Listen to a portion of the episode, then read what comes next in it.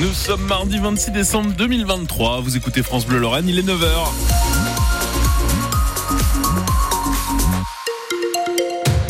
Bastien Munch. Bonjour Ilan Malka, bonjour à tous. La météo du jour, ça va ressembler à quoi? Du gris, hein? Oui, du gris avec euh, de la pluie en fin de journée sur le pays de l'Agné et le pays euh, des étangs. Point complet euh, juste après les infos. Bastien, le repas de Noël, c'est l'occasion de mettre en application les valeurs de solidarité. Oui, c'est ce qu'on appelle être dans l'esprit de Noël. Chaque année, le Secours catholique de Meuse-Moselle organise un repas pour ses bénéficiaires le 25 décembre. Ils étaient 70 hier à l'accueil de jour Jean Rodin à Metz. Au menu, mousse de saumon, rôti de veau, galette de pommes de terre, sauce aux champignons, le tout avec euh, des chants de Noël et évidemment la visite du Père Noël. Olivier est un habitué mais ça lui fait toujours autant de bien. Ça fait plusieurs années que je viens, ouais, ouais. ça permet d'être avec du monde. Surtout le jour de Noël à Metz, c'est un jour où il y a personne dans les rues de la ville, où on voit personne, où les cafés sont fermés. Donc comme je suis seul, j'avais rien prévu pour Noël. J'ai jamais été déçu toutes les années où je suis venu, donc euh, c'est sympathique c'est une ambiance de fête, euh, voilà. Puis le jour de Noël, c'est quand même un jour particulier. Hein.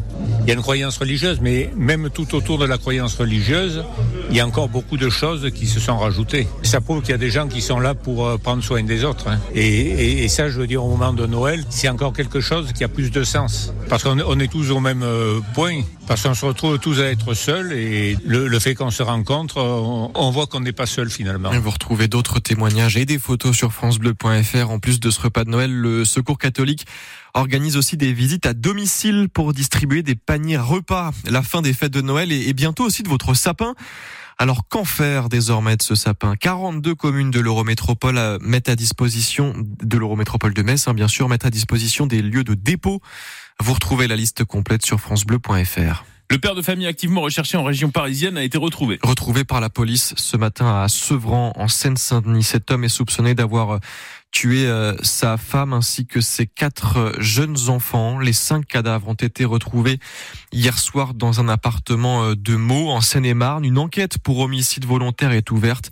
Le procureur de la République de Meaux doit donner une conférence de presse dans deux heures. Beaucoup de questions sans réponse après la libération des cinq hommes soupçonnés d'association de malfaiteurs terroristes criminels. Tous arrêtés euh, tôt vendredi matin en Meurthe-et-Moselle, à Nancy, Vendœuvre et, Toul.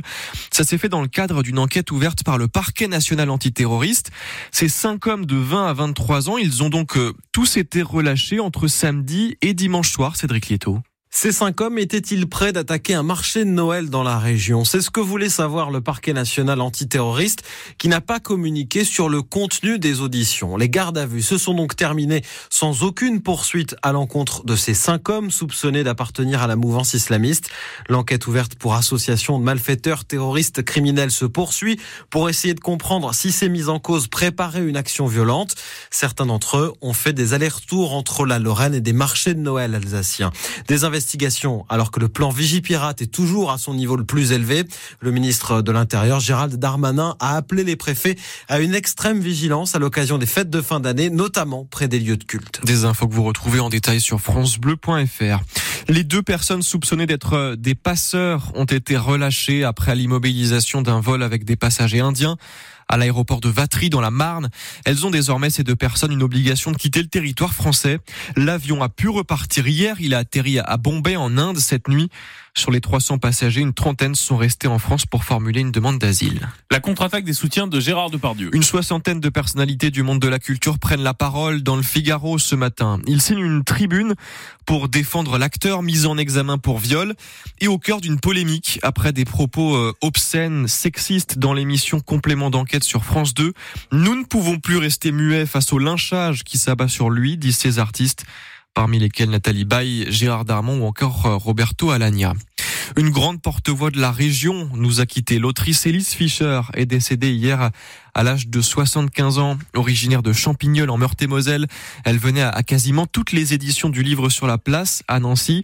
Une quarantaine de romans à son actif, dont de nombreux écrits en Lorraine et sur la Lorraine. Le président du TFOC pousse un coup de gueule contre la Ligue nationale de volley ce matin. Oui, Daniel Mrokowski euh, en a marre de devoir payer des amendes. D'abord 500 euh, euros pour ne pas avoir envoyé à temps la photo d'une joueuse et puis 10 000 euros, heureusement avec sursis. Le club euh, s'est mis en conformité depuis. Le club qui n'en peut plus de, crouler sous les consignes toutes plus absurdes les unes que les autres.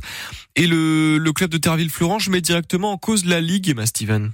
À chaque rencontre ou presque, toujours le même rituel, constate Daniel Mrokowski, le président du TEFOC. Des superviseurs qui viennent dans, dans, nos gymnases, qui arrivent en général deux heures avant le début du match, et puis qui, qui, viennent vérifier que dans votre salle, tout est disposé comme on vous impose de le faire, que toutes les dimensions euh, sont bien respectées sur vos maillots, etc. Des maillots que le club de volet a dû refaire à plusieurs reprises sous peine de sanctions financières, puisque l'écart entre le col et le nom du joueur était de 2 cm, trop important, sans compter les autres obligations auxquelles il doit se plier. Comme l'une de nos joueuses n'avait encore pas repris les entraînements, elle a été opérée du genou, on n'a pas déposé sa photo. Cette seule photo manquante nous a fait payer une amende de 500 euros. Oui, c'est d'un ridicule. Et encore plus quand elle change chaque année, continue Daniel Brokowski. Il affirme que de nombreux autres clubs de volet se retrouvent systématiquement sanctionnés avec des amendes toujours plus salées. Les clubs se, se sentent comme des vaches à lait. C'est vrai que c'est extrêmement difficile de travailler de façon sereine quand on a éventuellement cette épée de Damoclès au-dessus de nos têtes qui signifie qu'on va peut-être se faire fonctionner d'une partie de notre budget. Selon le président du TEFOC, la saison dernière, la Ligue de volley aurait gagné près de 130 000 euros grâce à ces amendes,